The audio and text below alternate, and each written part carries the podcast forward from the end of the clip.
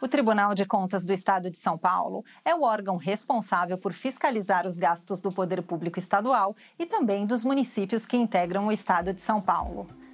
Mas quem são os membros do TCE de São Paulo? É isso que vamos descobrir hoje. Afinal, quem compõe o TCE de São Paulo? O Tribunal de Contas do Estado de São Paulo é composto por sete conselheiros a um deles uh, compete à presidência e, por razão disso, detém o poder de polícia da casa e a direção de todos os serviços a ela inerentes.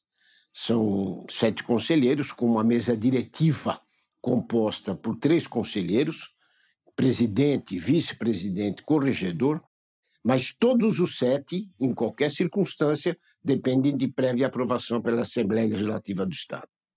Vamos ver isso mais de perto?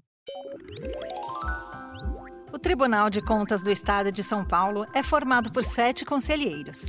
Quatro deles são indicados pela Assembleia Legislativa e os outros três pelo governador de São Paulo. Os conselheiros devem ser brasileiros, ter mais de 35 anos e menos de 70, e possuir conhecimentos nas áreas jurídica, contábil, financeira ou experiência de mais de 10 anos na administração pública.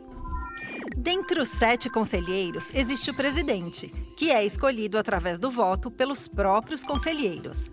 Cabe ao presidente a condução administrativa da casa.